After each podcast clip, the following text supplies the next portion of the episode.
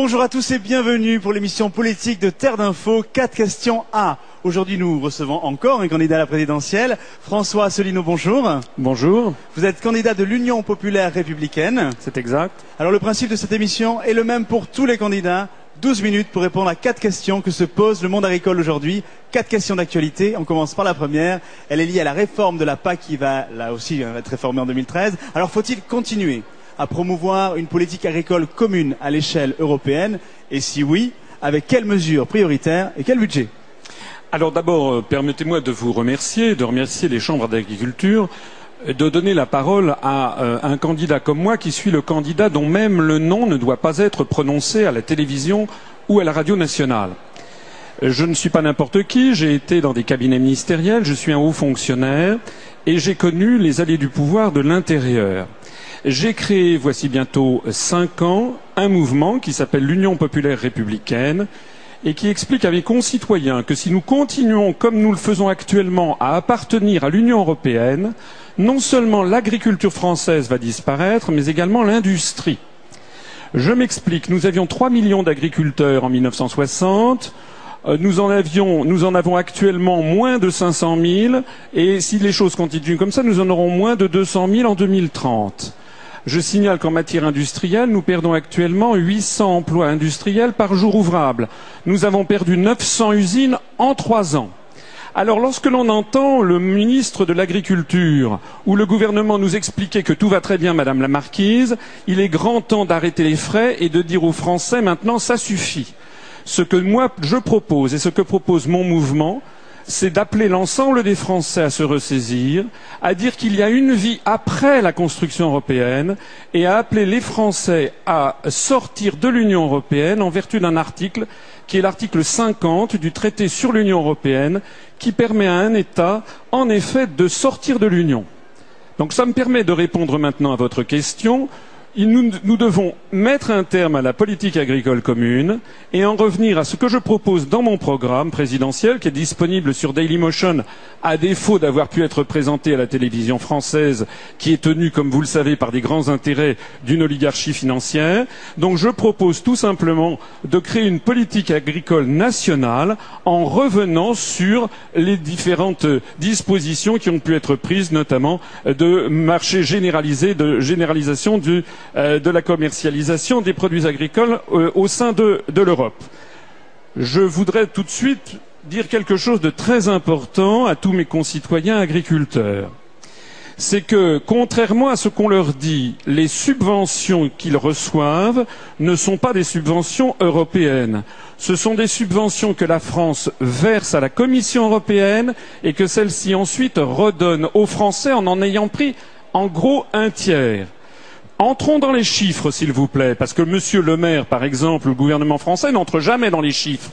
Le gouvernement ose dire qu'il se bat parce qu'il sauve un budget, mais c'est de notre argent qu'il s'agit. Les Français, en gros, chaque année donnent 21 milliards d'euros à la Commission européenne, enfin à l'Union européenne. Et l'Union européenne nous en restitue 14 milliards d'euros. Ça veut donc dire que notre participation à l'Union européenne coûte la bagatelle en coût direct simplement de 7 milliards d'euros. Et ça veut dire également que les subventions que reçoivent les agriculteurs, mais que reçoivent aussi les collectivités locales, les associations, etc., que l'on présente comme étant des subventions européennes, sont en réalité des subventions payées par les Français dont on nous a prélevé un tiers.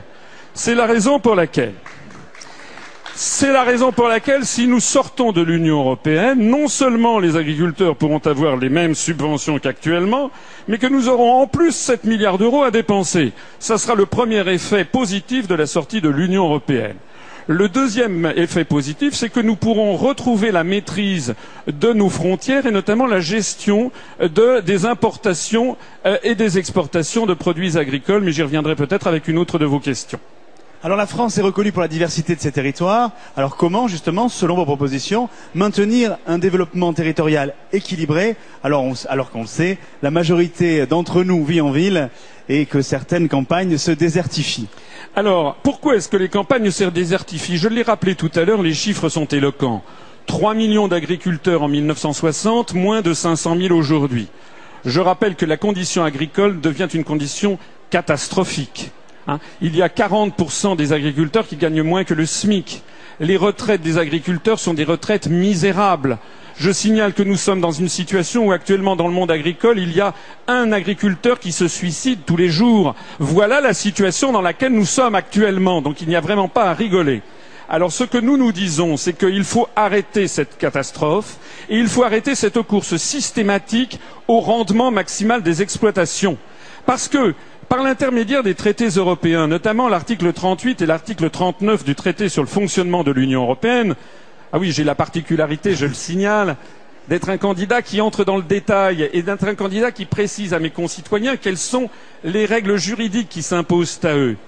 Par l'intermédiaire de ces articles, donc 38 et 39, toute l'agriculture française, que ce soit l'élevage, que ce soit les fruits et légumes, ou, que ce soit le lait, etc., tout est soumis désormais à une contrainte maximale de rentabilité.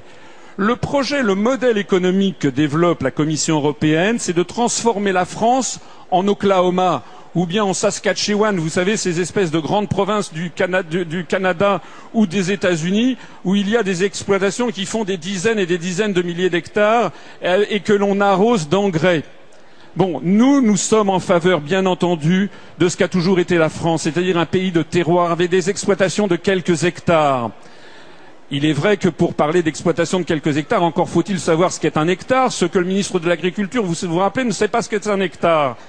Donc euh, nous, ce que nous, considérons, c'est que nous devons conserver une agriculture à taille humaine, avec des terroirs, avec le goût effectivement de ce qu'a été la saveur de la France. Ça impose notamment de changer et donc de dénoncer ces articles des traités européens, puisque les traités européens ne posent absolument en, aucun cas le principe du maintien des territoires, des terroirs, des identités des terroirs, le maintien de la qualité, le maintien d'exploitation en zone rurale. Tout ceci ne, constitue pas des objectifs de la construction européenne. Les seuls objectifs qui sont fixés par l'Union européenne et par les traités euh, à l'agriculture, c'est d'être toujours et toujours plus productif. Aux thématiques, l'alimentation française est saine, de qualité, variée. Comment, selon vous, pérenniser cette alimentation équilibrée et s'assurer qu'elle reste accessible au plus grand nombre? S'assurer qu'elle reste accessible dans le programme que j'ai présenté. nous considérons d'abord qu'il faut qu'il y ait un, minimum vital qui soit assuré aux agriculteurs, c'est-à-dire avec des espèces de prix minimum. Si vous voulez, de la même façon qu'il y a un SMIC pour les salariés, il devrait y avoir un prix minimum de rentabilité pour les exploitants agricoles. C'est la première chose. Deuxièmement, nous devrions avoir des luttes contre tout ce qui est euh, euh, euh excès dans les coûts de distribution. Nous proposons notamment de développer, notamment grâce à Internet, des plateformes de distribution de produits locaux, de telle sorte que les Français, les citoyens français puissent avoir la possibilité de s'approvisionner auprès euh, des producteurs locaux. Le ministre de l'Agriculture nous explique qu'il fait des efforts pour ci, il fait des efforts pour cela. Mais qu'est-ce qui se passe actuellement? Il se passe actuellement que le moment venu à l'été, eh les Français, quand ils vont dans des hypermarchés, découvrent en effet des produits qui viennent de 10 000, 12 000 kilomètres alors qu'ils pourraient s'approvisionner sur place. Nous voulons casser ça de la même façon que nous voulons aussi développer la formation des Français sur ce qu'est un produit agricole de qualité. C'est un vrai sujet parce que les Français sont habitués depuis leur plus jeune âge, lorsqu'ils vont notamment dans des hypermarchés, à voir que les oranges doivent briller, n'est-ce pas, comme des chaussures de mafieux siciliens, comme si elles étaient vernies. Il faut que tous les produits soient parfaitement calibrés, etc. Il faut faire développer la connaissance par les Français de ce que un produit n'est pas forcément bien calibré, mais il peut avoir du goût, il peut avoir ce que les hindous appellent du prana, c'est-à-dire qu'il a été cueilli peu de temps auparavant et qu'il est encore plein de vitamines et plein de, de vitalité. Permettez-moi aussi de rappeler que si nous avons actuellement de plus en plus d'OGM qui se développent en France alors que 85% des Français sont contre, c'est à la demande exclusive de l'Union européenne et notamment du lobbying des grandes entreprises agroalimentaires du style Monsanto qui sont là-dedans comme des poissons dans l'eau, puisque la Commission européenne est entièrement aux mains des lobbies des grandes sociétés, euh, des, grands groupes internationaux. Je rappelle notamment que lorsque les Français, les députés français, ont tardé à traduire en droit français les directives introduisant les OGM, eh bien la Commission européenne a déféré la France devant la Cour de justice de l'Union européenne. Et nous avons été condamnés, excusez-moi, à la bagatelle de 160 000 euros par jour de retard dans la transposition des directives européennes. Nous, nous sommes logiques avec nous-mêmes, nous sommes contre l'introduction des OGM lorsque les Français n'en veulent pas, et lorsque nous serons sortis de l'Union européenne, eh bien nous serons maîtres chez nous et nous déciderons souverainement de ce que nous voulons faire. Dernière question sur euh, la préservation de l'environnement. Alors comment concilier rentabilité économique sur les exploitations et la préservation des ressources naturelles sans aboutir à des distorsions de concurrence avec des normes plus draconiennes en France qu'ailleurs?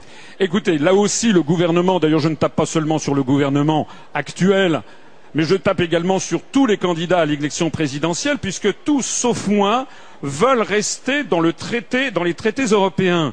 J'explique que nous devons absolument en sortir parce que nous avons toute une série d'articles qui nous, ligotent dans tous les, euh, dans tous les domaines. Je voudrais rappeler, par exemple, en matière de distorsion de concurrence, je vais prendre un exemple qui est celui de la filière des fruits et légumes.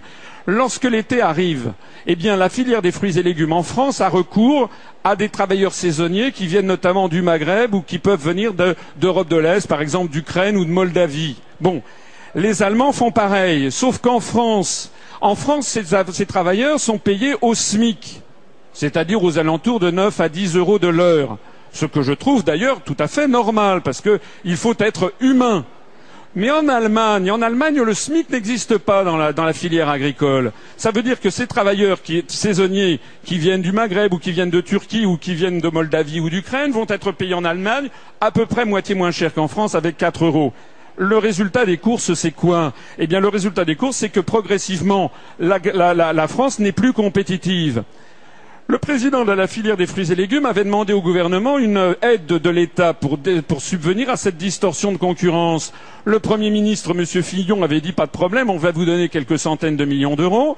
Il s'est tourné vers la Commission européenne qui a dit non, il n'en est pas question parce qu'il refusait la, distorsion de concurrence. Si vous avez suivi ce que je vous dis, ça veut dire quoi? Ça veut dire qu'en restant dans l'Union européenne, nous nous mettons dans une position d'être obligés de suivre le moins disant salarial, social, fiscal partout. Ça veut dire qu'à terme, soit nous condamnons la filière des fruits et légumes, soit nous supprimons le SMIC en France en matière agricole. Eh bien, moi, je dis qu'il y a une troisième voie. La troisième voie, c'est de dire non, nous allons conserver des, agriculteurs ayant un niveau de vie décent en zone rurale et nous n'allons pas supprimer le SMIC et donc pour cela, ça nous impose de sortir de l'Union européenne et de rétablir des barrières pour assurer une justice entre les conditions salariales et sociales euh, qui sont, euh, qui sont imposées aux Français.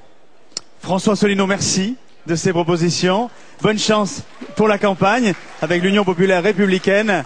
Et nous, on se retrouve très bientôt sur le plateau de 4 questions A avec un nouveau candidat à la présidentielle. Au revoir. Merci.